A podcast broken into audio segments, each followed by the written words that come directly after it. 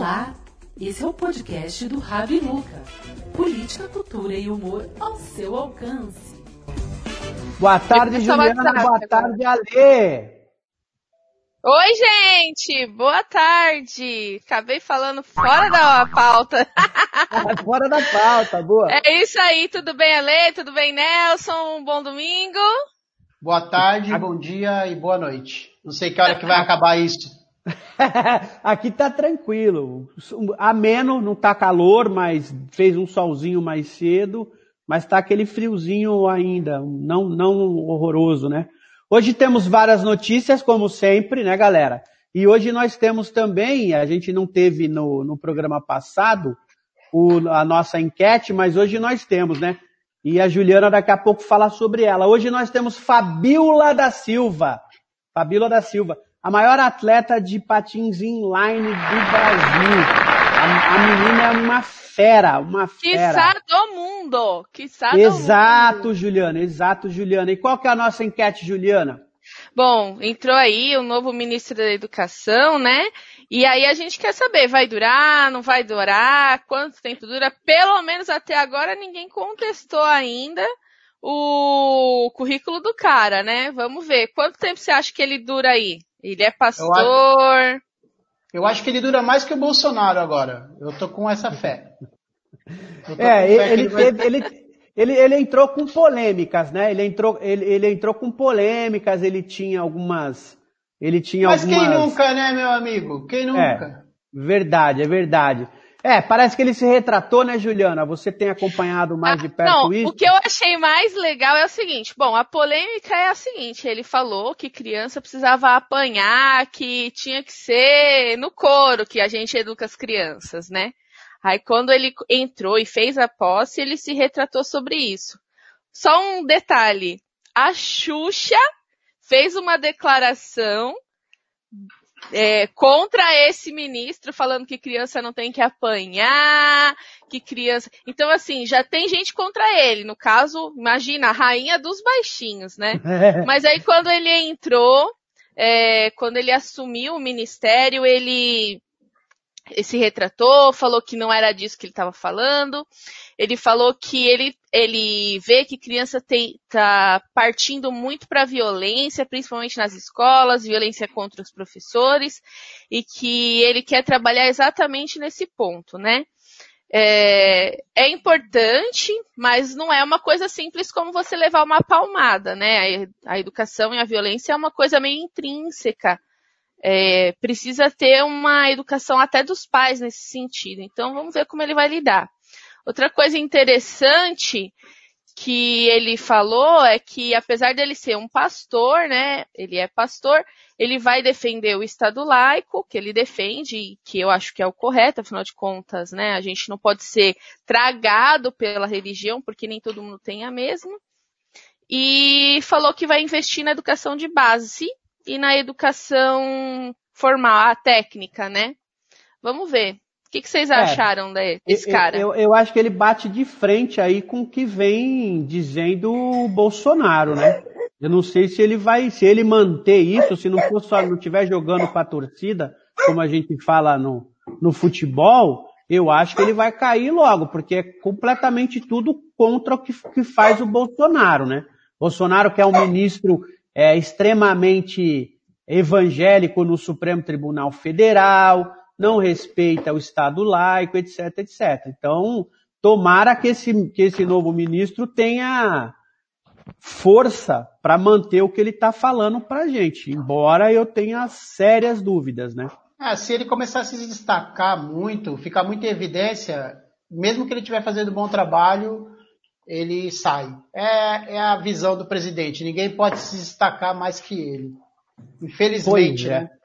É. Nós, tem, nós temos, nós temos não, uma outra. Sobre esse assunto, eu queria só falar uma coisa, porque a maioria das pessoas, ele falou do ensino técnico, né, para os jovens e tal.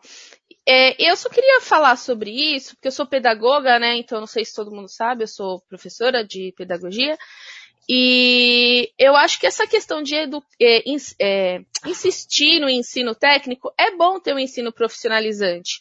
Mas essa, essa coisa de ah, ensino técnico, ensino técnico que as pessoas ficam defendendo, elas esquecem que muitos trabalhadores estão sendo substituídos por robôs. Então, se você continuar a ficar defendendo o ensino técnico, e em vez de, de defender o ensino é, de faculdade, de gestão, de Superior, né? aprimoramento, né? isso, você vai estar tá defendendo a criação de novos desempregados. Então, é, eu queria que o pessoal ficasse pensando sobre isso, porque tem muita gente que fala assim, ah, mas na minha época tinha ensino técnico. Na sua época também tinha muito trabalho que precisava só do técnico. Só que cada Exato. vez mais quem é técnico vai ser substituído por robôs. Nós vamos fazer um programa aqui, Juliana, vamos trazer um pessoal para falar sobre essa questão da educação, porque tem no outro no programa de domingo passado, eu já tinha dito isso, né? Tem aí algumas algumas coisas que estão interessantes, são interessantes que estão acontecendo na área do ensino. As crianças migrando, criança da escola particular migrando para a escola pública, porque está é, tá tendo aula online. Então é um assunto também que a gente precisa trazer alguém para conversar. Eu queria falar só do próximo, do próximo assunto, que a gente vai, eu vou falar dos números do Covid aqui para a gente entender, e aí a gente já entra é, no próximo assunto que tem muito a ver com isso, né? O Covid no Brasil hoje, né, até a de ontem, porque hoje só sai mais tarde, né? Ontem a gente teve 884 novos, novas mortes, e um total de óbito ultrapassando 78 mil, 78 mil mortes pelo Covid-19. Estamos com um general, um general é, no Ministério é, da Saúde e a notícia é justamente esta aqui, ó. O, o, site, o blog e o site do Conversa Fiada coloca o seguinte, filha de Braga Neto está prestes a assumir a gerência é, na Agência Nacional de Saúde. Se não bastasse o pai interino no Ministério da Saúde, agora ele está colocando a filha para assumir a Agência Nacional de Saúde.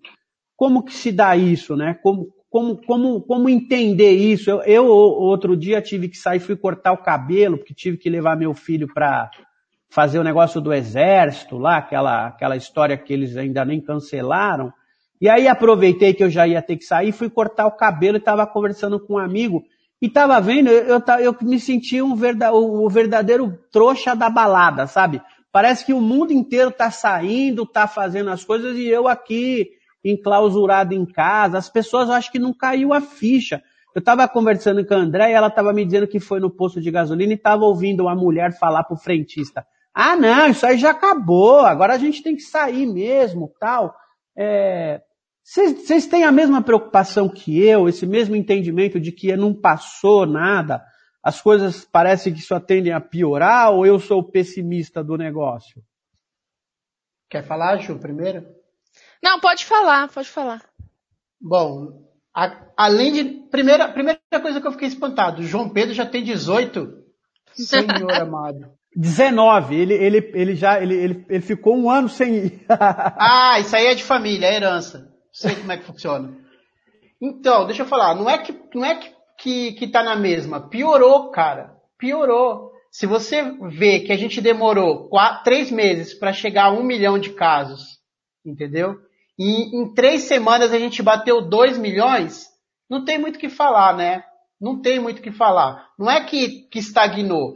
Tá morrendo em média, já faz um mês, mais de mil pessoas por dia. Então, quer dizer, não, cara, as pessoas estão achando que, ah, porque já está de saco cheio de ficar em casa, ou porque não está conhecendo ninguém que está doente, as pessoas estão ficando doentes, estão morrendo. Eu tô com uma amiga que está nos aparelhos, eu queria até oferecer o um programa para ela, a Natália, muito triste, ela melhorou, piorou. Então, quer dizer, não tá fácil, não tá fácil. Aqui em Campinas, é, só essa semana foi 1.700 casos novos morreu 90 pessoas. Aqui só em Campinas já está com 534 mortes. Só para vocês terem uma ideia. Entendeu? Então, cara, é isso mesmo. A gente fica com a impressão de que só a gente que se preocupa, só a gente que está trancado, só a gente que, que não está vivendo. Mas, na verdade, é o Brasil que está assim. Todo mundo está dando um jeito para sair. Todo mundo. Tirando o Brasil e Estados Unidos, que são os, o, que tem os líderes, os líderes de seus países, o pior tipo de líder possível. Você viu que essa semana a sobrinha do presidente lá dos Estados Unidos, o Trump, escreveu um livro falando de como que ele é e provável, já em um dia vendeu um milhão e dizendo que ele é o pior tipo de pessoa que possa existir na face da Terra, entendeu? Então quer dizer, tá pior, tá pior. Não pense você que só porque faz quatro meses você vai sair na rua que vai, você vai passar longe, não é, vai pegar também, pode ter certeza. É, então, inclusive, eu não sei se vocês viram essa semana o Felipe Neto, ele fez um vídeo, né, pro New York Times, fazendo uma comparação entre o presidente e o Trump, foi muito interessante. E aí, assim, no vídeo acaba que ele fala que, ele fala o seguinte, que o presidente Trump, ele é um presidente horrível que está favorecendo com a política dele é, as pessoas a saírem de casa, a, a, não levar em consideração o Covid, e isso faz dos Estados Unidos a, a, o, é, o, país com maior contaminação, né, do Brasil. E aí, é, ele faz uma reflexão, dizendo, pro, porque era para veicular no site americano, né? Dizendo para os americanos: olha só, seu presidente faz tudo isso e para piorar, o nosso presidente aqui do terceiro mundo, com as dificuldades que a gente tem no nosso país, faz igual, né? E aí ele fala assim: se você quer ajudar o Brasil, não adianta ficar só falando, não elege o Trump para que a gente pare de eleger esse tipo de pessoa, para que as pessoas entendam que no mundo ninguém aceita esse tipo de covarde até que chegue aqui no Brasil.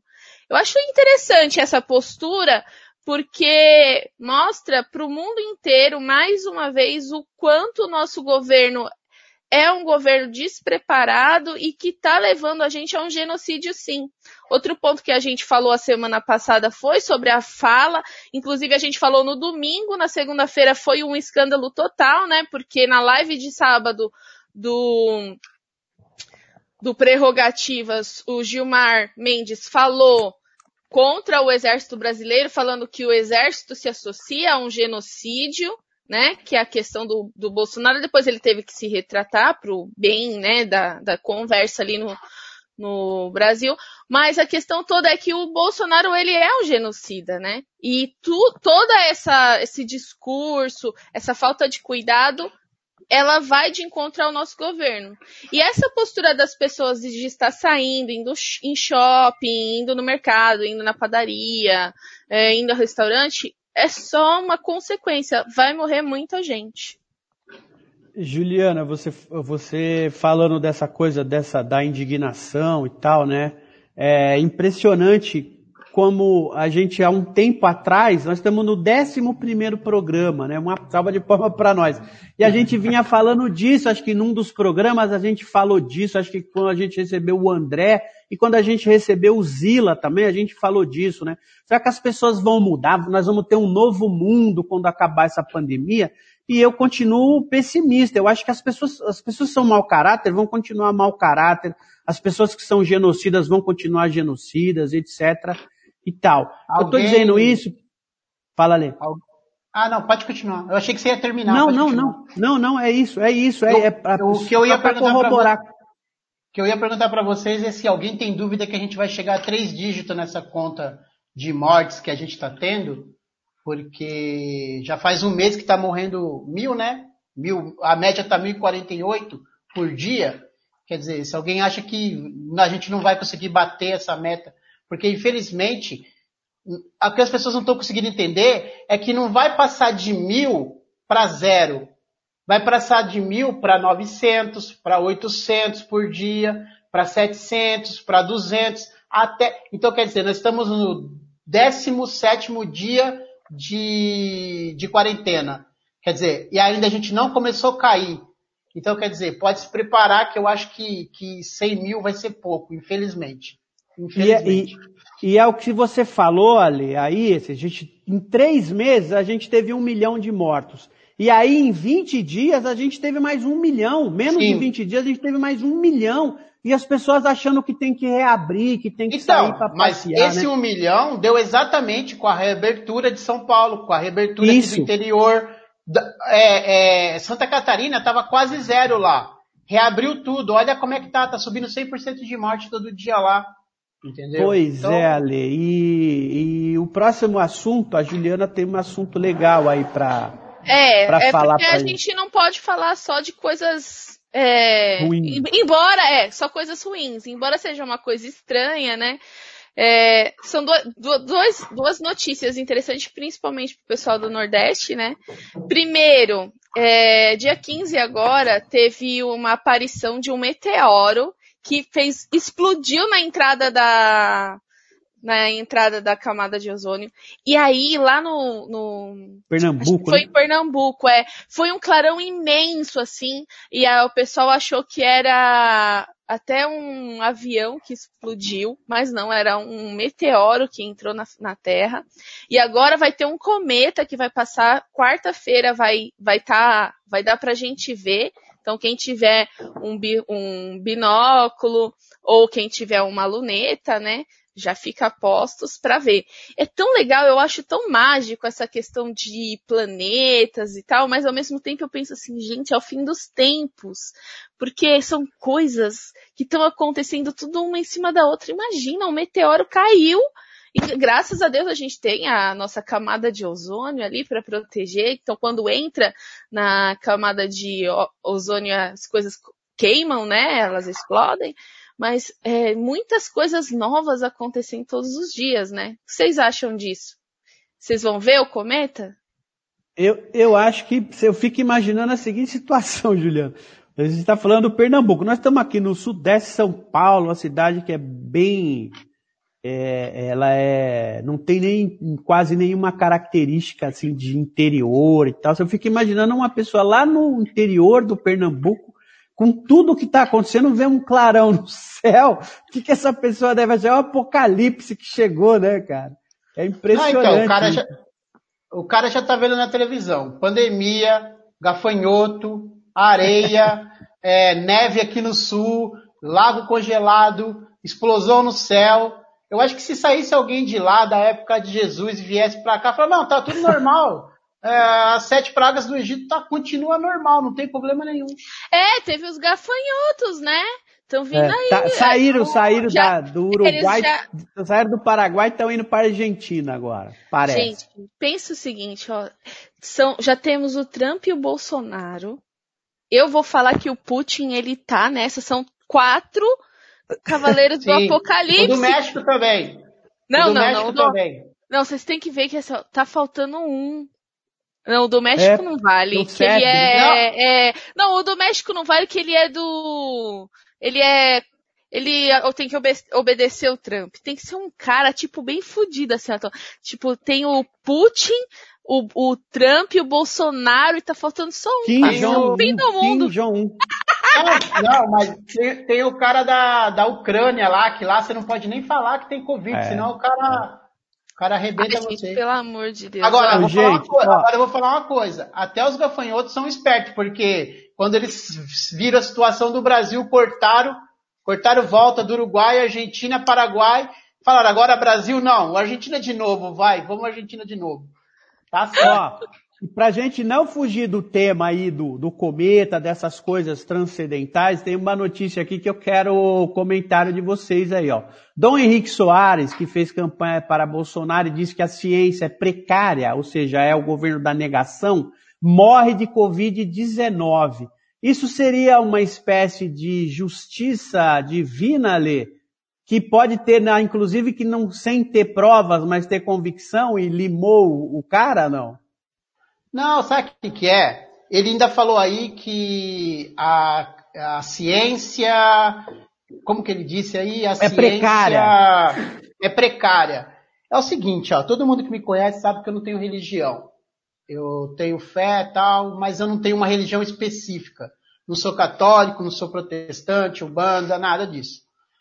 A fé já foi comprovada que ela cura, que ela ajuda e que é um alento para quem está doente e para os familiares. Só que sem ciência, gente, sem ciência não dá, não dá, entendeu? A ciência, se, se todo mundo, o governo, as igrejas, independente de qual religião que fosse, tivesse escutado os cientistas que estão falando aí, olha, gente, vamos manter o distanciamento, gente, todo mundo tem que ficar em casa, tem que lavar a mão, tem que fazer isso, tem que fazer aquilo, eu garanto para você que a gente não estaria na situação que está.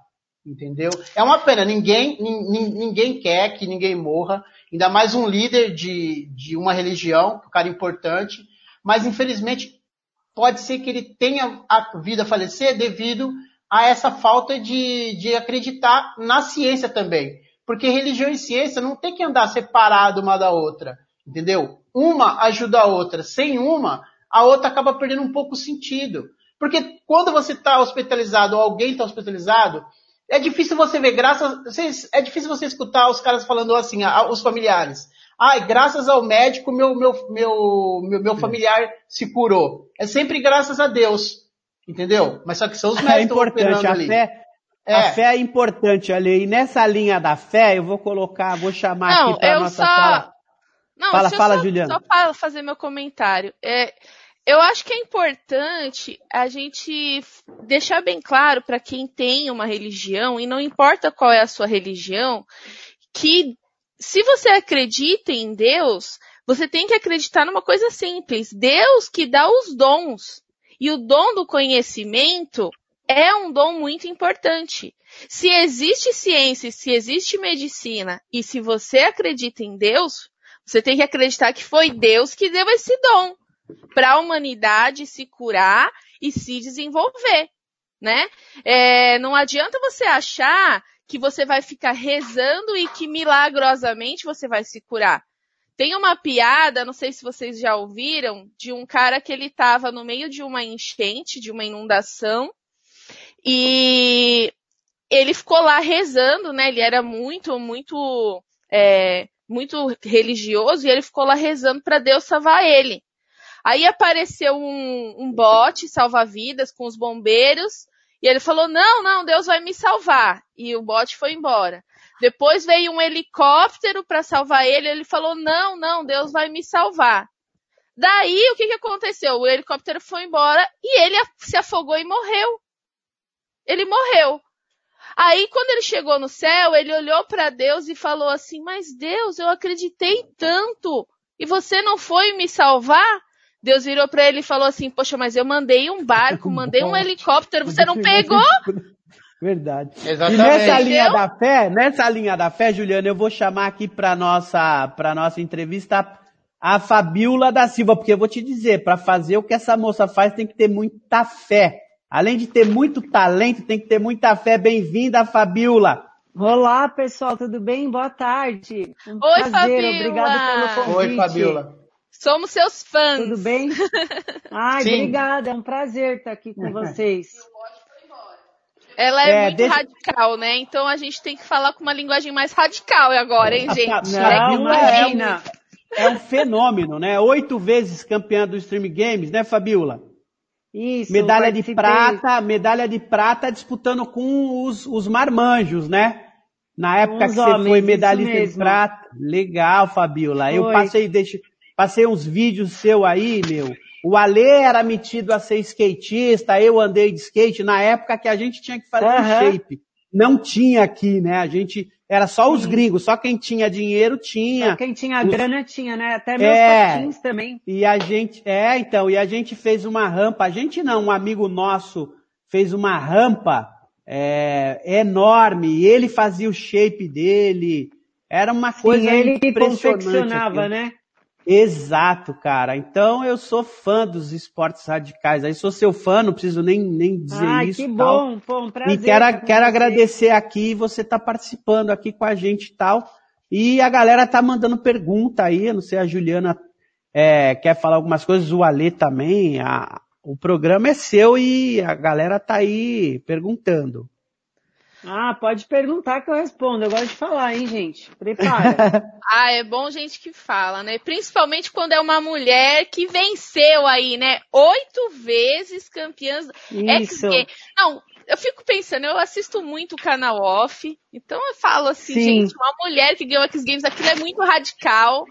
A gente joga no videogame, mas você faz ao vivo, né? Aquelas manobras. Sim, é diferente. Até para o telespectador, eu sempre falo que é, ver na televisão é uma coisa, ao vivo é muito mais emocionante. Eu falo Ai. por familiares ou amigos que tiveram a oportunidade de me ver ao vivo, eles ficam assim, uns empolgados, outros horrorizados porque acha perigoso. Eu quero saber como é que Mas- foi que você começou. Porque a minha irmã, eu lembro que era no- na, na década de 90, começou a ter, né, os patins, eles começaram a vir pro Brasil, os patins inline, né? E a Isso. minha irmã, ela adorava, ela, ela, faz, ela andava muito de patins. E eu via, eu via que para ser do esporte mesmo não adiantava você só gostar, né? Porque não tem numa escola, não é igual nos Estados Unidos que você, se você for bom, você tem os lugares É. para ir. Como você entrou nesse caminho para você chegar até onde você chegou? Antigamente, hoje em dia existe esse, essas ferramentas, né, que eu falo. A gente tem a oportunidade de poder ensinar, de levar os seus filhos em escolinhas, não só de patins, skate, tem centro de treinamento que os próprios atletas fundaram, né? Mas antigamente não tinha mesmo. Eu comecei nessa década aí de 90, fazem 28 anos que eu ando de patins, por pura diversão, aprendi com aquele patins o tradicional, né, que é o de truque, duas rodinhas, uma paralela à outra, duas na frente e duas atrás. Depois que eu peguei o patins inline, que foi como os meninos falaram, o Alexandre e o Nelson. Minha mãe não tinha condições de me dar um patins caríssimo. Na época, isso há, sei lá, quase 30 anos atrás, era 500 reais um patins profissional. Então ficava muito difícil. Eu andei com aqueles, os babuchos, os famosos babuchos da época. É, Foi eu esse dropei mesmo. tanto que o meu nem era babuche, que babuche era luxo. O meu pai achou uma fábrica que faziam essas botas de couro mais reforçado até, não sei de onde o, o meu pai arrumou, ele trouxe dois pares de patins, um para mim e para minha irmã. Foi aí que tudo começou. Comecei a andar na rua, quintal de casa, Ibirapuera. Depois disso foram surgindo, tinha uma pista de skate, a ZN aqui, na zona norte de São Paulo. Foi onde eu comecei a arriscar as transições. Daí então nunca mais parei, gente. Aí teve a Roller Brothers, que é o maior rink de patinação da, foi o maior rink de patinação da América Latina. Foi onde eu fui descoberta, na verdade. O, Ô, Sandro tá falando Fabio. que viu muito você em São Bernardo. Você andou lá naquela pista de São Bernardo? Andei e ando até hoje. É, ele tá É, dizendo que já viu muito agora tá você lá. fechada. Sim. Mas Ah, lá, Sandro, você é um deve ter visto eu também. Todo O mundo, né? todo aqui da mundo. BC. Eu não vejo a hora que passa essa pandemia pra gente poder andar, que ela foi toda reestruturada, né? A área de esporte tá Restaurada, novinha. né? Eu, Foi restaurada, tá muito legal. Eu não andei ainda. No dia que eu decidi, choveu. A sorte. Olha que legal é, isso não, aqui, assim Fabiola. que o reinaugurou, ela fechou. É, o, Bene- o. Benedito Batista está dizendo o seguinte, Fabiola, tenho 64 anos, será que posso aprender patins? Aí um Nossa. outro ouvinte nosso, já tá, o João Oliveira está dizendo, com 64 anos é melhor você comprar um rosário. Não! Imagina, olha, eu tinha um aluno, Tuca, o nome dele. Ele, na, é- hoje ele tem acho que 60 anos, ou até mais. O Tuca andava com a gente nas rampas, ele aprendeu depois de mais velho.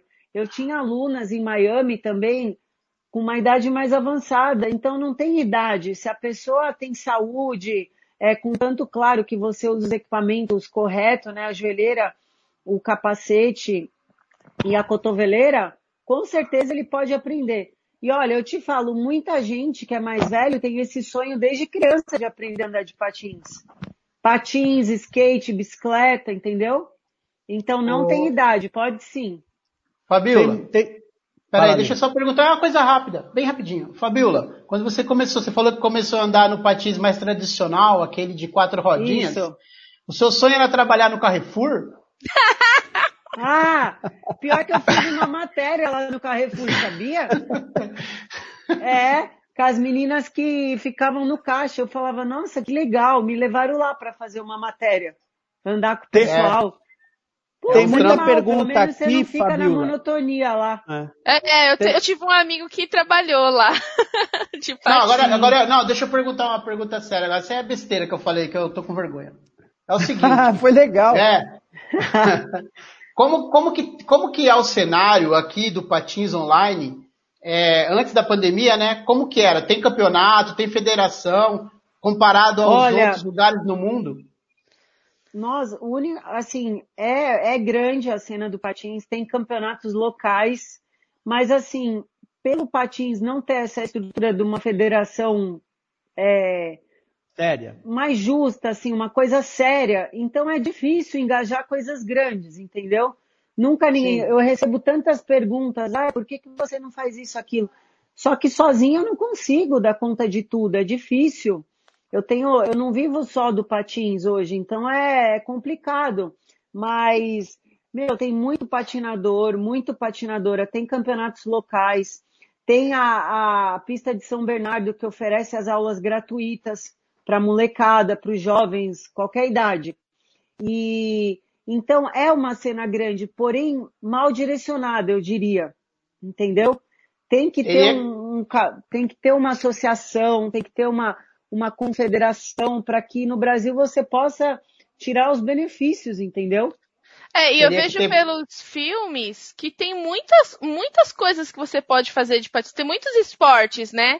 É, São muitas tem modalidades. Patins, patins artístico, tem patins. É, tem slalom, tem. Tem, tem aquele corrida, que as pessoas vão, vão brigando pra, sabe, que é tipo, um, que é aqueles Sim. filmes que as mulheres andam de patins e tem os times. Sim, sim. Você morou então, nos Estados Unidos, você, você, viu toda essa movimentação? Lá tem muita coisa, vi, né? Eu esqueci como que chama o nome dessa modalidade, gente.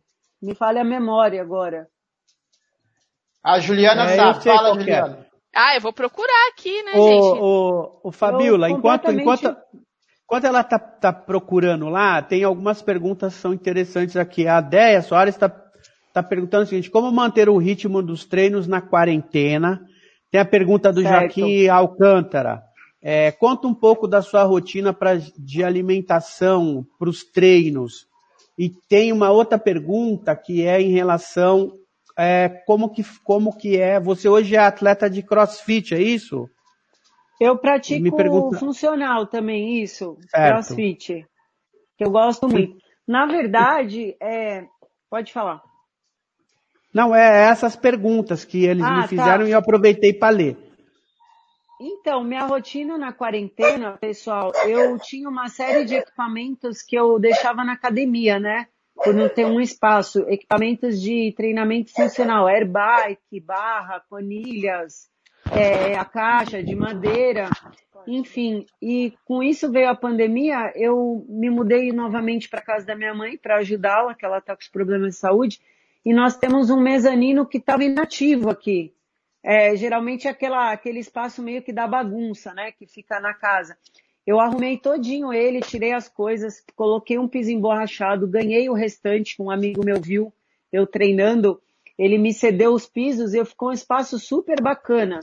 A coisa mais difícil que eu vou falar para vocês, é que eu tenho disciplina, é você ter disciplina dentro da sua casa, no sentido é. de comer certinho e nessa crise que as pessoas realmente, financeiramente, muitos perderam emprego, então foi uma fase meio deprê, né, na verdade, que pegou de surpresa o povo. Então, é, foi muito mental, assim. No começo eu, eu fiquei um pouco, eu estaria nos Estados Unidos, por exemplo, no show que eu sempre faço, eu estaria voltando em setembro só, o contrato já estava assinado, mas enfim eu acredito muito que tudo tem um porquê, né? Então eu não me apavoro muito das coisas, mas eu aprendi que, que tudo tem um porquê e tudo acontece porque tem que acontecer. Então nós temos que aprender a nos adaptar, entendeu? Eu aprendi a me adaptar, como todo mundo na quarentena.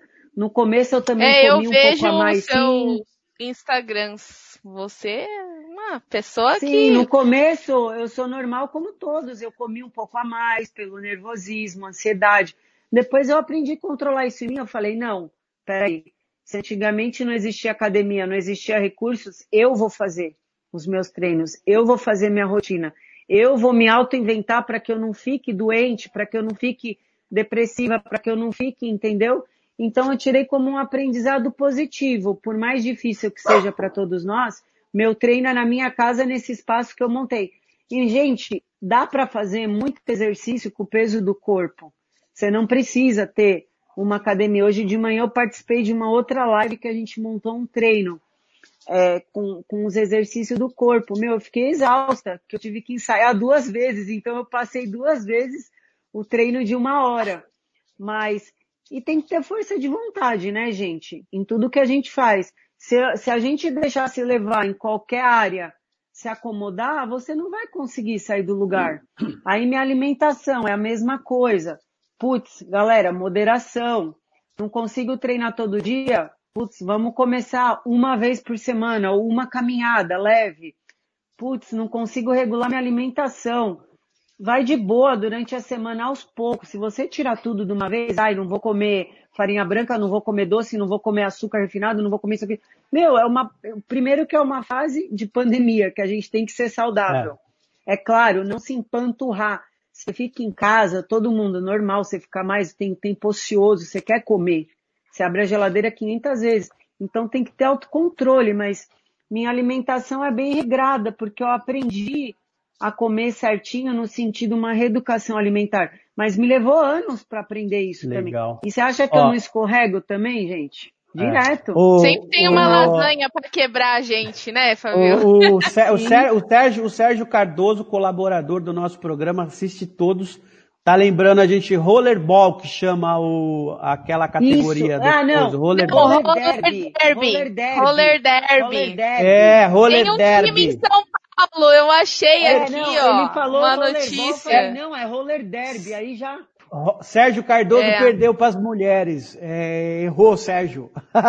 Ô, gente, deixa não, eu falar. Teve uma época que ah. o pessoal me chamou para fazer o roller derby, jamais levar pancada. É muito violento, dá. né? Mas eu, Nossa, eu vejo assim dá. nos filmes, é outra... muito engraçado.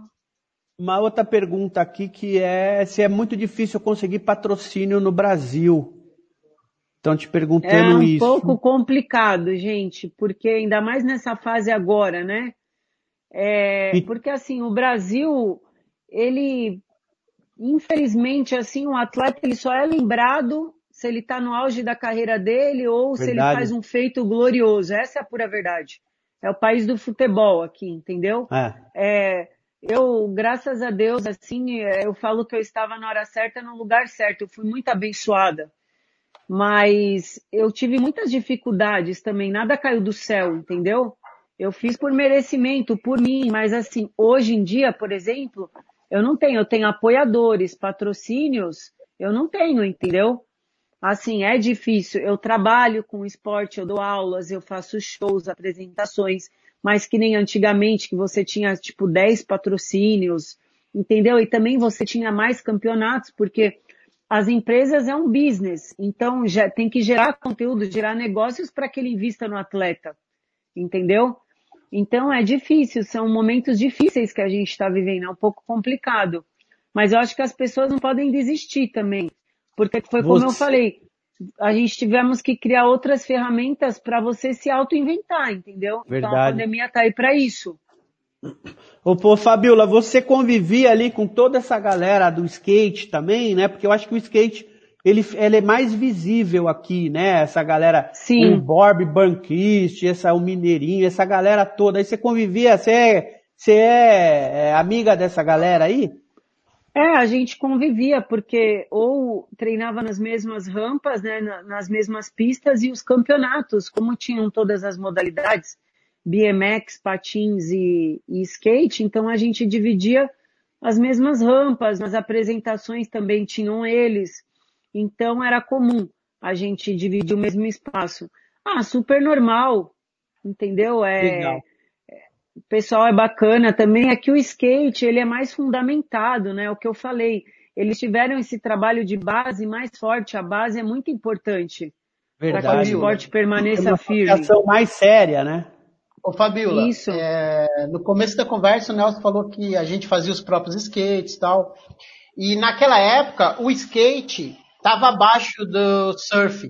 Estava bem abaixo. É mais ou menos parecido com o que o patins, que nem você está falando aí agora, de patrocínio e visibilidade e tal, tá perante o skate. O skate conseguiu se igualar ao surf, tanto é que os dois, os dois agora estão nas Olimpíadas. Tanto é que bacana. virou um esporte olímpico, né? Vai dar uma É, engajada. Olimpíada de Verão. Você tem é, esperança que o, que o Patins Online uma hora chegue Inline. também?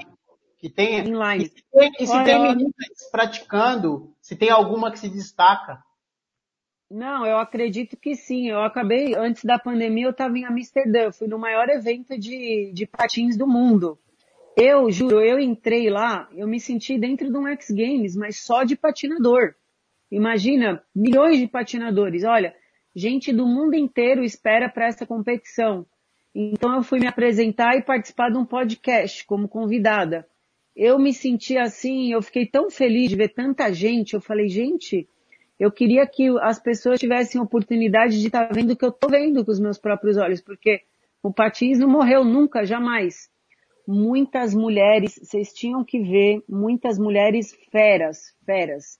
Eu digo feras assim, feras no sentido técnico, no sentido mulheres tão boas quanto os homens. Isso foi na categoria street, que é corrimão, escadaria.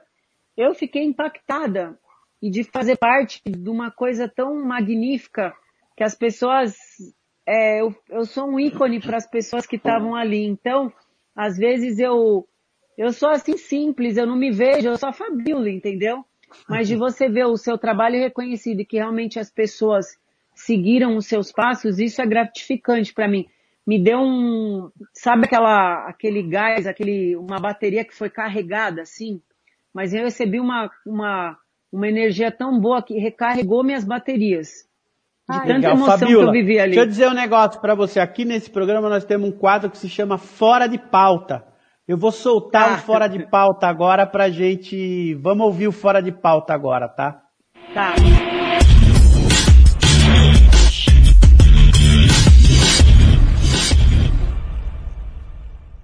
Boa tarde, meus amigos, minhas amigas do programa Neurose. É, vocês sabiam que a Mona Lisa era tímida e virgem?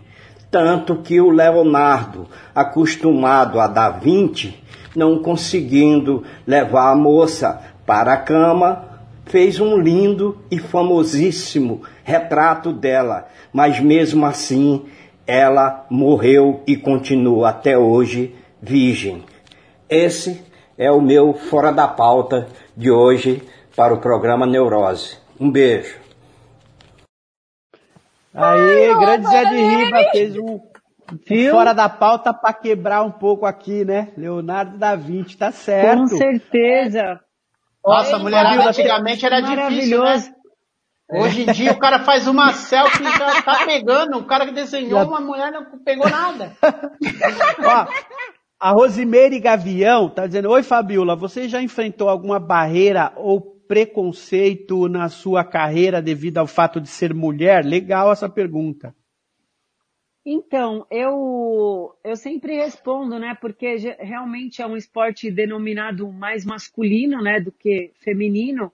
Mas eu acho que por eu, pelo fato de eu sempre estar no meio dos homens e andando, treinando, competindo com eles, eu acho que eu fui conquistando o meu espaço, né? E vencendo os campeonatos também. Então, eu não digo que eu sim, que eu sofri aquela coisa de machismo, preconceito, porque eu andei, eu ando de igual para igual com, pra- com eles, mas eu eu tinha aquelas brincadeirinhas, putz, perdi pra mulher, caramba, ganhou de mim, os caras ficavam putos, entendeu? De perder pra mulher, eu adorava. Tem que Claro. ser assim mesmo, tem que ser assim. É. E mostrar que a gente é melhor do que eles. Mas é isso, mas preconceito não senti não. Ô Fabiola, você já morou, né, fora e tudo mais. Você falou de que morava em Miami, mas você chegou a ir para os estados onde é frio, andar de patins no gelo. Não, É, sim, eu morei tem 20 muita anos diferença? Eu, eu nunca andei de patins no gelo, eu sei que te, tinha uma época aqui no shopping, né? E eu sempre Sim. achei lindo aquelas competições da Olimpíada de Inverno, mas você que já já viu, eu queria saber se você já experimentou e as diferenças. Olha, eu morei nos Estados Unidos 20 anos, né? Não só em Miami, eu morei na cidade de Santa Rosa, que é perto de São Francisco, é friaca total. Não aguentei o frio, eu desci mais para baixo, onde era mais quente, Costa Mesa, ali, Los Angeles, Orange County, e eu fiquei por ali uns 15, 17 anos, depois que eu fui para Miami, há uns quatro anos atrás. E mas é muito frio, é diferente, a gente não está acostumado com aquele frio, com neve. É um, o inverno para mim eu sou péssimo, eu não gosto muito de frio, porque eu passo muito frio. E para quem pratica esporte, gente, é difícil no frio bater o corpo no chão. Eu acho péssimo. Mas assim, a cultura é diferente, né? É, as pessoas são diferentes, mas não deixa de ser maravilhoso também. Eu eu gosto muito dos Estados Unidos. Tem uma qualidade de vida legal, segurança. Tem entendeu? menos atrito Já... no gelo? É mais fácil de deslizar ou não é igual o patins normal? Olha, a técnica é a mesma dos movimentos corporal, né? Mas é um pouco diferente. A, a estrutura é diferente, você sente diferença. Mas não dá para eu te falar o certo, por quê? Porque quando a gente vai nesses rinks de shopping, eles não te dão um patins top com aquela lâmina top pra você sair deslizando que nem doido. Eles, eles te dão um patinzinho meia boca que é pra galera não se estourar, entendeu? Então meu patins ele não saía muito do lugar como eu, como eu gostaria. Então eu fiquei meio assim, mas para mim é a mesma coisa. Snowboard diferente, porque eu tô de lado, é como para quem anda de skate deve ser mais fácil. Mas para mim, que eu ando de frente, é estranho ficar andando de lado, mas já andei muito também. A Márcia está perguntando é... sobre se já teve alguma lesão grávida. Grave. Lesão grave. e rola muita queda. Olha, é um esporte de alto impacto, rola bastante queda, por isso que o equipamento é essencial. Eu tenho duas, três cirurgias de joelho esquerdo, artroscopias devido a torções, um deslocamento de dedo, de ombro, mas graças a Deus aqui de cair, bater o rosto no chão, né? de abrir aqui o queixo algumas vezes, mas só também. Graças a Deus, nada de apagar, ou como eu vi amigos meus realmente com fraturas expostas, é, é complicado, assim. Eu sempre tive muita fé, assim, nas minhas apresentações, é, na minha carreira, assim, até hoje. Tudo que eu faço, eu faço a minha precezinha ali antes, Peço para que Deus, independente de religião, eu vi até vocês falando é. É, anteriormente, é, eu tenho a minha maneira de me proteger, assim, para eu peço a Deus para que guarde a todos, entendeu? Porque é arriscado. Então a minha Ô, forma de eu estar tá mais tranquila. O... Deixa eu perguntar para você. As Olimpíadas estavam para acontecer esse ano e foi teve que ser adiada tal. Como que fica a cabeça do cara, da, do atleta, que tá ali 100% focado, faltando ah. um, dois meses, e o cara tá com o preparo físico em dia, o cara tá falando, agora eu vou ganhar, eu vou ser ouro, é, é a minha Olimpíada, e de repente vem um baque desse, e aí é o que você falou, o cara acaba se, de, ficando desmotivado, comendo um pouco a mais, até retomar. Cara, é, vai ser muito prejudicial? Putz. Você acha que muitos recordes vão deixar de ser batidos por causa dessa situação? Olha, depende muito do atleta, eu diria. Se, se o atleta é focado mesmo, determinado, ele vai esperar. Mas é claro, tem, eu acho que tem um, dá um baque assim no sentido, puta, o cara treina quatro anos, é de quatro em quatro anos. O cara tá ali quatro anos esperando a vez dele. De repente, putz, ganhei minha vaga, é agora e não foi. Mas foi uma coisa mundial, então é, é complicado, mas se o cara é focado, se fosse eu, por exemplo, tá? Nossa, eu ia continuar no meu foco, me preparando, por quê? Porque quando acontecesse assim, eu não ia ter esse baque de ter aquele deslize de ter que sair correndo para fazer a preparação física, a dieta, tudo de novo. Então eu já ia estar, tá, vamos dizer, semi-preparado, eu ia estar tá ali a ponto de bala já. Para que quando falasse, meu, é agora, é agora para mim. O meu foco ia continuar. Entendi. Falando né? nisso, como é que você tá fazendo? Você tá treinando só na sua casa, nos- como você falou agora? É, há né, pouco? eu treino em casa, o condicionamento físico todos os dias. Eu tenho um corrimãozinho que eu coloquei aqui no meio da sala, mas eu ando bem pouco porque tem minha mãe também para não quebrar o piso. Eu de vez em quando eu dei uma voltinha na casa de uma amiga minha que tem um outro corrimão também. E tô tentando levar dessa forma. Espero que daqui umas duas semanas os parques é, possam reabrir para que a gente possa, né? Gente, é tudo moderação, né? Eu também não posso é, quebrar as regras e, e eu penso muito na saúde, né? É importante. Então essa Exato. fase tem que passar para todos. Eu fiquei É, não só na sua saúde, né, Fabiola? Essa responsabilidade é mas a importante de você todos, dizer, porque né? é conta- Exato. contagia isso. Exato. Eu tenho uma mãe de 75 anos, tipo, Pois eu posso é. contaminar minha mãe, entendeu? A gente estava discutindo isso no começo do programa, né? A irresponsabilidade que as pessoas têm.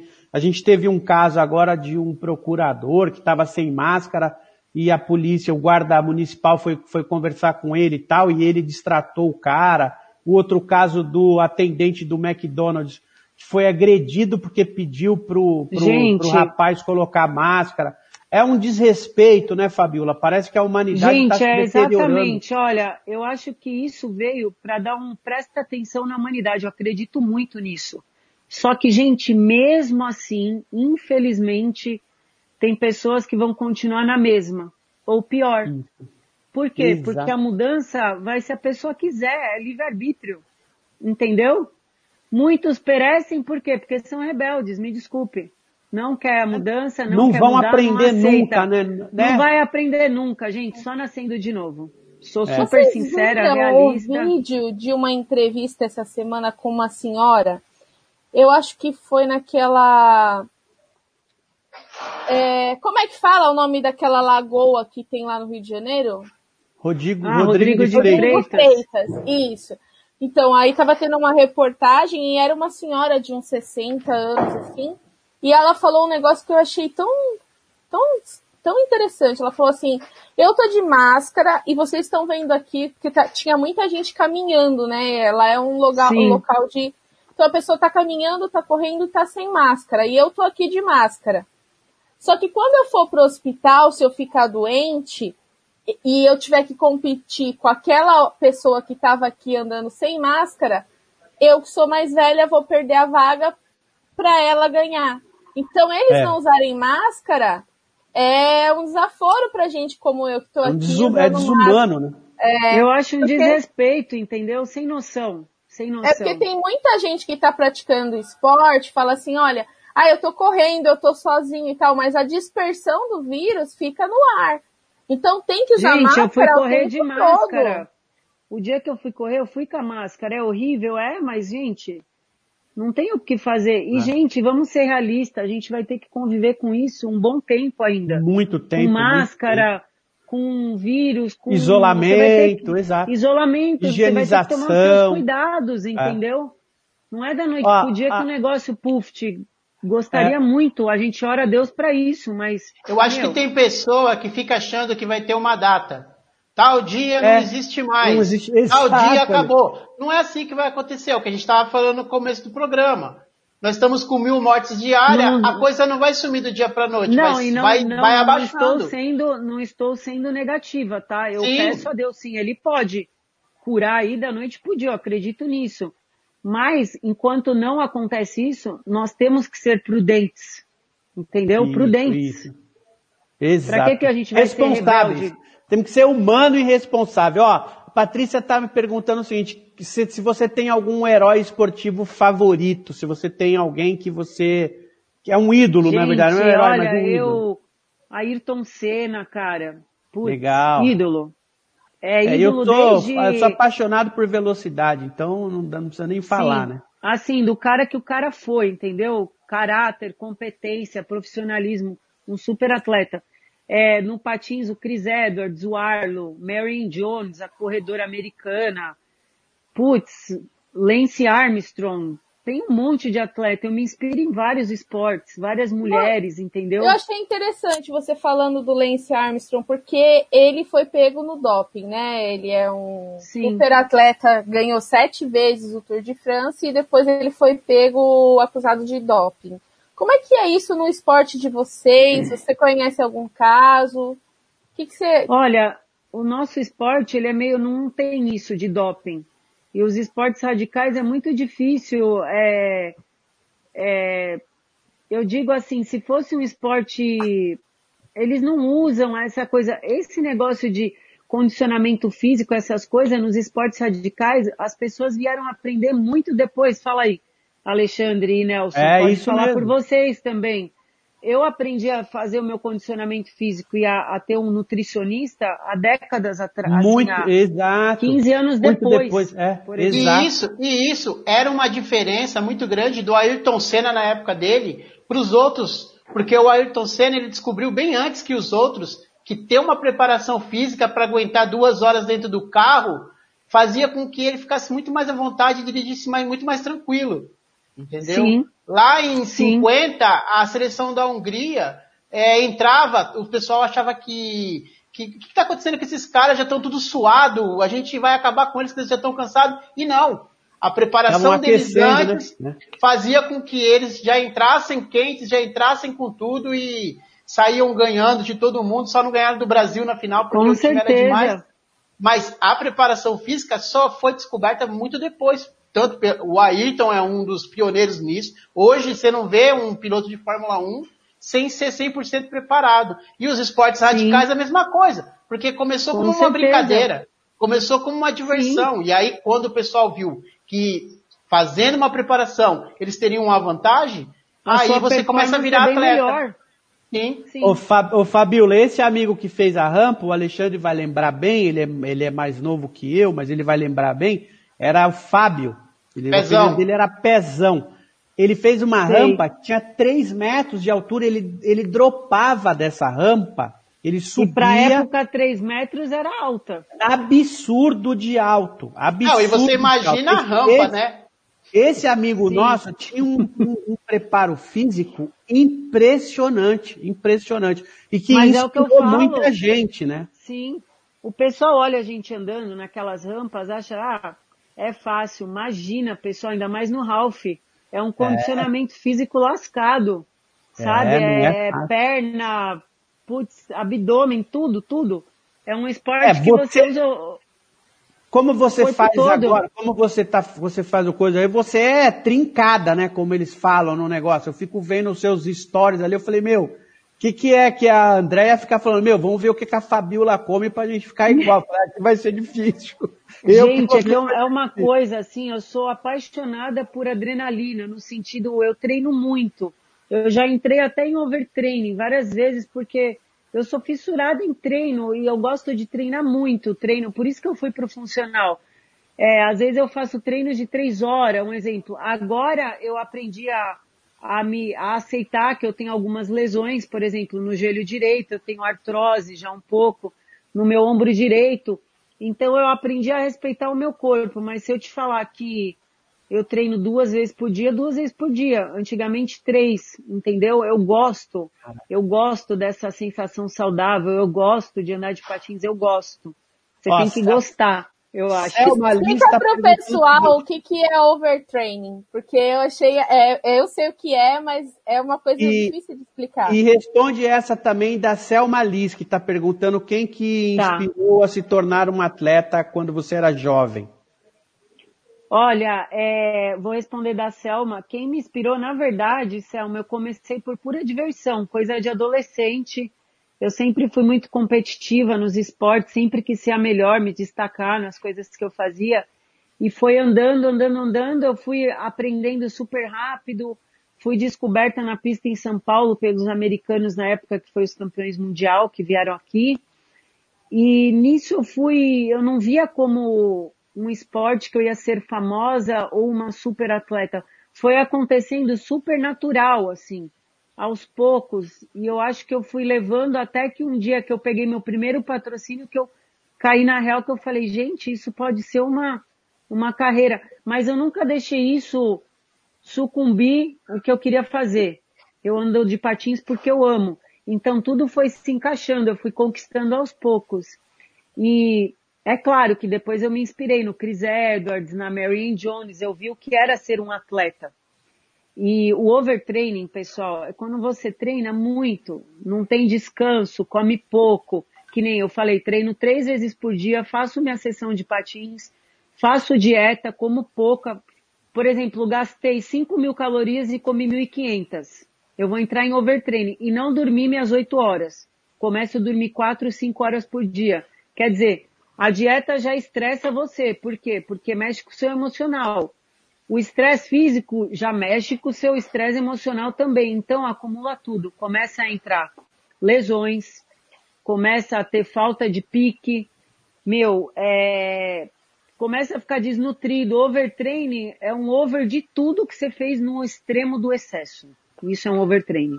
Sem limite. Fabiola, eu sei que você tem compromisso agora às 18 horas. Eu quero agradecer você, quero deixar você Imagina, à vontade. gente, pode me convidar de novo que eu volto, hein, que eu gosto de falar. Claro, então fica à vontade para você deixar o seu recado aí. Eu já te agradeço de cara aqui, tá? Galera, eu quero agradecer pelo convite do programa Neurose, foi um prazer, um prazer a vocês que, que assistiram, que fizeram as perguntas. Eu quero voltar com mais tempo mesmo, que realmente eu gosto de dividir um pouco da minha trajetória, acho importante. E é legal ter esse canal, né? Que a gente tem a oportunidade hoje de poder estar mais próximo de vocês. Então, quero agradecer. E para a galera que quer começar a andar de patins, praticar esporte, galera, não tem idade, entendeu? Usa o seu equipamento adequado e, ó, seja feliz. É isso, pessoal. Um grande beijo e Deus abençoe aí. Obrigado de novo. Tô colocando aí o seu, o seu Instagram na tela para sigam Coloca. lá, Fabiola da Silva para vocês Isso verem aí, o, pessoal, que é, o que, que é esta mulher. Eu sou fã de carteirinha. Um beijo e obrigado, Fabiola. Um obrigado de novo. Pessoal, obrigado. Será valeu. convidada de novo, porque tem muita pergunta aqui que não foi respondida, tá? Eu, Eu já peço certeza, desculpa pro pessoal prazer. que a gente não teve muito tempo. Um beijo, querida. Beijo. Tchau, pessoal. Tchau. Tchau. Legal, né? Obrigado, gente? Fabiola. Eu vou, vou começar né? essa segunda Nossa, parte do programa aqui soltando, soltando um outro fora de pauta, tá, galera? Pra gente continuar o nosso debate.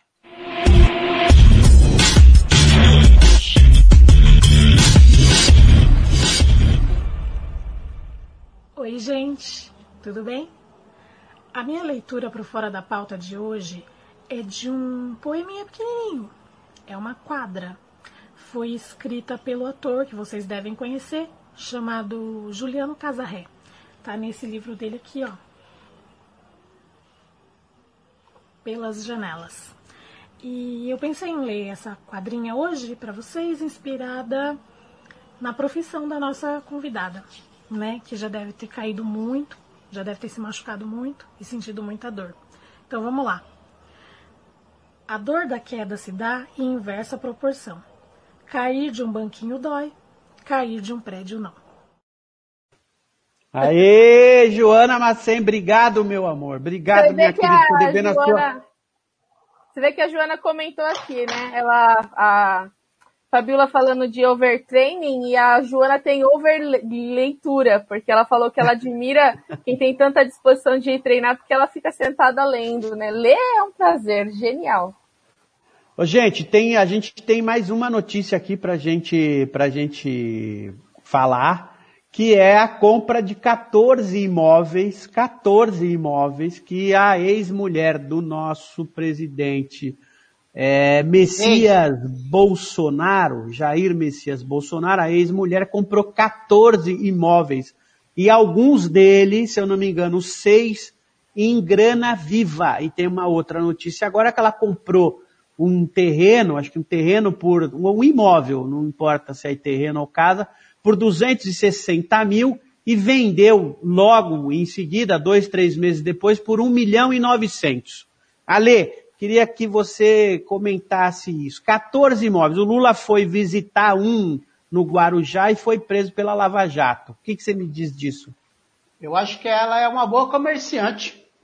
Eu acho que ela manda bem na venda de imóveis entendeu? mesmo porque ela compra tudo no dinheiro, não precisa pagar imposto. É, também, não, também ninguém sabe de onde vem o dinheiro. Não tô falando que o dinheiro é eles vendem muito chocolate lá na, Sim. na, na coisa do Flávio lá, Pode meu ser. filho. Pode É ser. um lugar bom pra vender chocolate. Cacau Show, ó, vende que nem água. Ah, não dá pra, não dá pra, pra se espantar com mais nada do que vem do- desse povo, né? Não tem como. Parece que cada dia que passa, é, é- não precisa nem, nem, nem vasculhar muito, é só deixar os dias irem, irem passando que as coisas vão aparecendo, entendeu? É o fim, cara. É o fim. A justiça seletiva, né? A justiça seletiva. E o Moro, engraçado de tudo isso, Juliana, antes do seu comentário, é que o Moro agora ele tenta se descolar de- desse sócio genocida que ele Nunca mais ouvi ajudou. falar do Moro. Ah, tem, fa tem Deixa eu falado. falar uma A- coisa. A Globo, a Globo fica empinando ele toda vez que, que pode. Deixa eu falar uma coisa. Globo, Moro, Dória e metade dos governadores que estão aí, senadores, todos eles têm culpa no cartório devido a terem apoiado o, o, o Bolsonaro. Entendeu? Quem apoiou o Bolsonaro e agora tá fugindo do barco, tá vendo que o barco vai afundar e tá caindo fora, que nem o governador de São Paulo que tá tipo, ah, eu sou contra ele. Cara, não caia nessa. Não caia nessa. Entendeu? Porque Nós é tudo tivemos- farinha do mesmo saco. E, e a- e a, e a grande mídia, Lê, a sócia do genocida, criou uma frente, né? Uma frente de, de- de- uma frente de oposição que não tem o, que não tem alguns partidos que são representantes legítimos da, da, da- sempre foram representantes legítimos da luta dos trabalhadores aqui. E esta, e esta frente que a grande mídia tem feito aí está recebendo várias baixas, né? Porque estão sendo presos, as pessoas estão sendo presas dessa, dessa baixa. O Requião tuitou isso aí outro dia, né? A, a frente parlamentar, a frente de oposição está sofrendo baixa porque estão prendendo os representantes dessa baixa. Gente, eu acho Agora, que nós estamos. Deixa eu perguntar Diga, uma diga, Lê. última coisa. A, É, a- a- a Juliana não comentou lá, mas pode falar, Lê. Mas deixa eu falar, ela já comenta logo em seguida porque ela vai gostar. É, o que, que vocês acham que foi mais grave pro Bolsonaro? A facada ou a bicada da, da ave essa, essa semana? Porque eu achei que todo mundo deveria lutar como a ave lutou, viu? A Ema, a Ema gemeu. É, A Ema gemeu, né? É, se todos fossem, tivesse a coragem dessa Ema, ele já tinha caído ali, ele já tinha caído. Sim. E por falar em Ema, eu quero soltar o, o nosso fora de pauta, o último fora de pauta aqui, tá? Que tem um assunto pra gente repercutir no fora de pauta, tá? Vamos falar.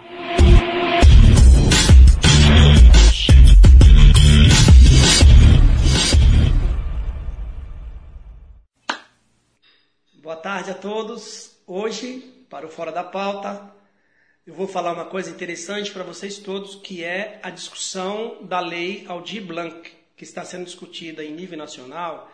E aqui em São Paulo a gente criou um grupo, eu vou mandar para o Nelson o link, ele vai mandar para vocês aí, ou quem quiser copiar, para vocês se inscreverem. Eh, Ela vai beneficiar todos os artistas do Brasil inteiro, tá legal? Bacana? E agora eu vou fazer para vocês um trava-língua, que é assim, ó. No alto daquela serra tem uma pipa, embaixo da pipa tem um pires. A pipa pinga e o pires apara, e o pires apara, o pingo que a pipa pinga. Fala rapidinho aí, quero ver vocês falar, tá bom? Boa tarde a todos e todas. Ó, Benê, pipa eu quero dizer pra você. Eu treinei, treinei aqui, Juliano, e não arrisco fazer esse trava-língua aí, viu? Mas o assunto que o Benê traz é importante, né? Que é essa, essa discussão da lei Aldir Blanc. A gente sabe que tem vários artistas, vários artistas que estão passando uma situação muito complicada de sobrevivência mesmo, né? Quando a gente fala de artista, as pessoas logo imaginam que é um mega artista, é um cara que ganha milhões e não tem nada a ver com isso, né? A gente tem uma legião de artistas, são pequenos artistas, que vivem daquele cachê que ele recebeu ali, ou de um, ou de um show que ele fez, ou de uma música que ele cantou aqui e acolá. até mesmo artista E de isso- rua, né?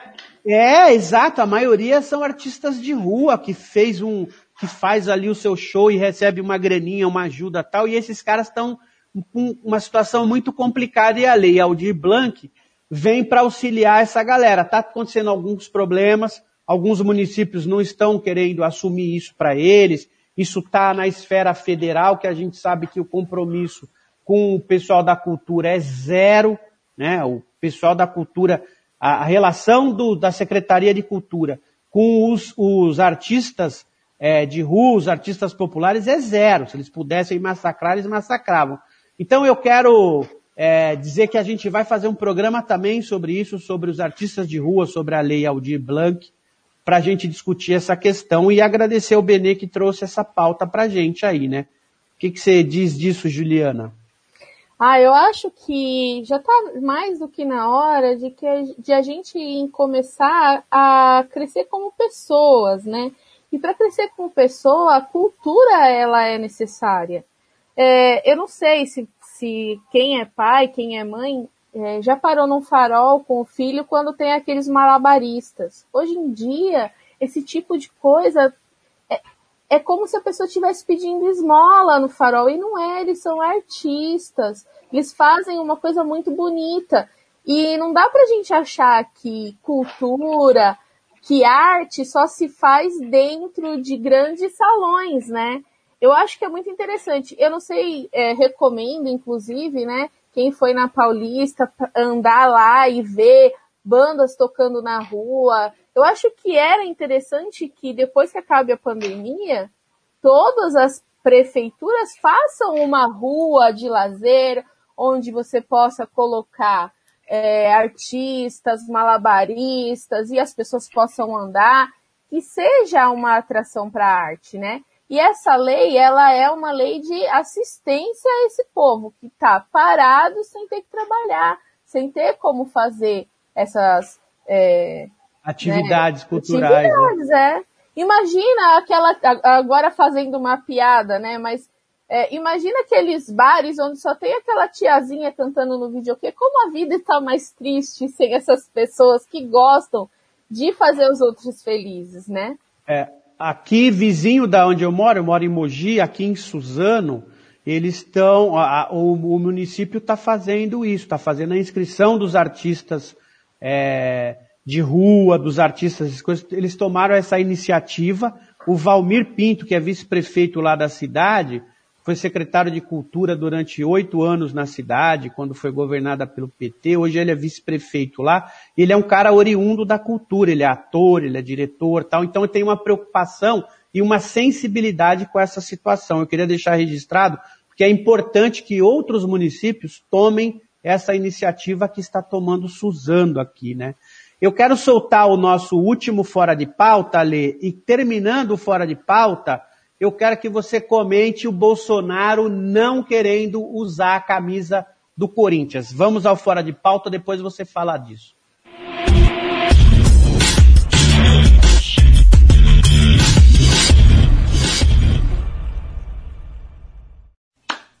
Olá, bem-vindos a mais um Fora da Pauta. Hoje nós vamos falar sobre patinação, porque a nossa convidada, a Fabíola da Silva, é uma grande patinadora.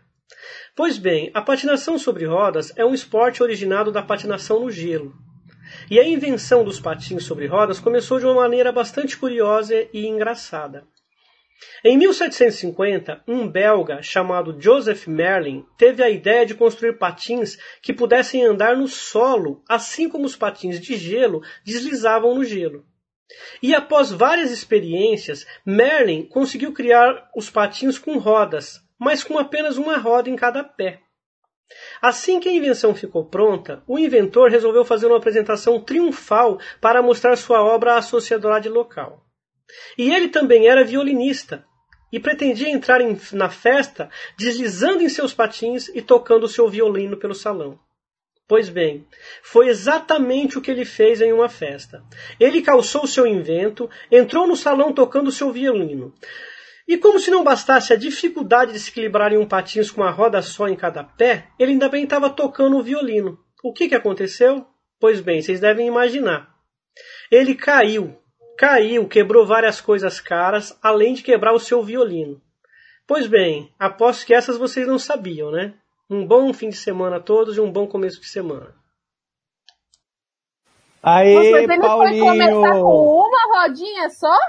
Mas por quê? Um, Pois é, cara, olha, É eu que nem o Nike. O. Nike. O Nike agora não tem sete molas. Já Só não teve tinha nenhuma. uma, né? Antigamente não tinha nenhuma. As coisas vão Obrigado, evoluindo, Paulinho, Juliana. fora de pauta. Ale, Bolsonaro não se recusou a colocar a camisa do Corinthians. A gente agradece, eu como corintiano agradeço, mas você acha que é porque ele tem alergia à palavra democracia, por isso que ele não quis colocar a camisa?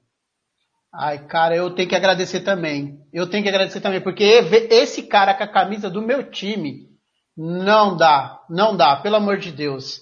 Pelo amor de Deus. Ó, vou falar pra você. Eu acho que ele tenha juízo. Entendeu? Nossa, eu Porque imagino. eu acho que ele tem um pouco. É o último pingo de juízo que ele tinha na cabeça dele. Ele usou aí. Porque a Gaviões não ia aceitar de forma alguma. E quando a Gaviões abaixa ali na, Dependendo do da palácio. camisa que ele usasse, a, a- a gente ia ter que tirar do catálogo. Você para, e pensa, você para e pensa, só para e pensa no seguinte, ele com a camisa 8, que era do Dr. Sócrates, Não se dá. mostrando em- no mundo todo, não dá, não dá, cara, não dá. Não dá, ele com a dá. camisa do Casão, não dá, pelo amor de Deus. Ah, coloca do São Paulo, o Caio não quer? O Caio não é o cara que fala que... Verdade, verdade. Então, põe que a não porra pode da derrubar. camisa do São Paulo. Ou põe a do Dudu, Verdade. que bate em mulher, vai se ferrar o Bolsonaro. Mas por que, que ele estava usando a camisa dos times? Eu não entendi. Porque, Porque ele é no um Brasil- demagogo, não. filho da mãe. Não, não, não, olha, porque não tem nada mais importante acontecendo no Brasil. Não está morrendo mais de mil pessoas por dia, não temos dois, mais de dois milhões de pessoas infectadas pelo coronavírus, não temos um terço da população brasileira desempregada, nós não temos milhões de gente passando fome, nós não temos nada acontecendo no Brasil mais importante do que mostrar a camisa de time, né?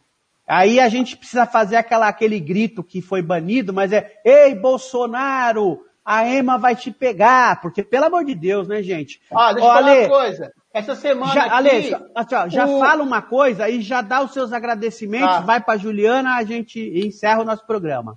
Tá, essa semana aqui o Flamengo foi campeão aí do grandioso Campeonato Carioca. Uhul, que maravilha.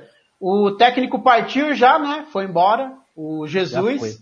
Foi. O engraçado que o Silvio Santos passou, né? O jogo. O jogo foi, foi tirado da Globo, jogaram no, no SBT, entendeu? É... Cara, lamentável. O Campeonato Carioca é lamentável. E agora vai começar o Paulista na quarta agora, que também é uma, não sei pra quê, o que que muda o Paulista na vida de alguém. A gente aí, quem quiser, o time que quiser um Paulista, o Corinthians tem 30. É, pode vir buscar um aí que a gente tá dando de graça. Entendeu? A gente tem de Boa. sobra. Pelo amor de Deus, Boa. eu queria de novo é, falar que eu dedico o programa à Natália, que está se recuperando, minha amiga aqui de Campinas. Ela está entubada, ela não está muito legal não, já faz um tempo, então um beijo para ela, tomara que ela se recupere e que ela fique com Deus. Embora eu não tenha religião, certo? Mas Deus não tem nada a ver com religião, viu, Ale? Juliana. Sim, é por isso que eu tô falando. Ah, é que você pode acreditar em Deus e não ter uma religião, ou você pode não acreditar em Deus. Do mesmo jeito que eu acredito presente, mas eu sei que o Papai Noel não existe. Exatamente. Juliana. Eu quero mandar um beijo para minha madrinha, que graças a Deus saiu do hospital, já tá em casa, se recuperando. Então, tia Vera, te amo, um beijo. Bom, eu quero mandar um beijo para todo mundo que teve um caso de Covid na família, com morte ou não. Quero agradecer a todos os participantes. Nosso décimo primeiro programa, gente. A gente começou isso aqui, vocês lembram? A gente fez um pilotinho numa quinta-feira, achando que não ia, não ia vingar. Já estamos no décimo primeiro. Não é fácil. Às vezes a gente está com humor horroroso mas aí passa e a gente volta e se dedica, porque é muito importante para nós isso que vocês estão fazendo, assistindo aqui, mandando as perguntas. Quero agradecer a Juliana, quero agradecer o Alê, quero agradecer a Andréia que está aqui do meu lado e que Eu sem a ela a gente não ia conseguir. Eu tenho que mandar caneca, a camiseta para vocês. E eu quero pedir para as pessoas entrarem lá no, no, no, no YouTube, no canal do YouTube, e deixar o likezinho. Pra gente é muito importante isso. Se inscreva lá, aperta o sininho e deixa o like. Então, beijo pra todo mundo, galera. Ó, o Emerson Santos, agora de última hora, ó. Emerson Santos, Ale, o Japa tá aqui ouvindo você falar mal do Carioca. É, é o Tá Theo da Ale? Nielsen. É o Theo da Então, Nielsen. tá vendo? Manda um abraço pessoal da Nilson. Ô, ô, ô, Japa, ô, Japa, que bom que vocês ganharam o Carioca, meu amigo, porque acabou aí, viu? Nós vamos fazer um, vamos fazer um podcast ali com, com, com o André sobre, sobre futebol. Beleza. Galera, ó, um beijo pra todo mundo, obrigado de novo e domingo a gente tá aqui com o Dr. Fernando Galvanese, um médico muito importante vamos falar sobre saúde aqui, tá bom? Ah, já um aproveito beijo e vou fazer vocês. a minha... Vou fazer meu exame. Faz ele. a consulta, Ale. Um Já beijo. a consulta já Tchau. tá marcada. Você ouviu o podcast do Rabi Luca.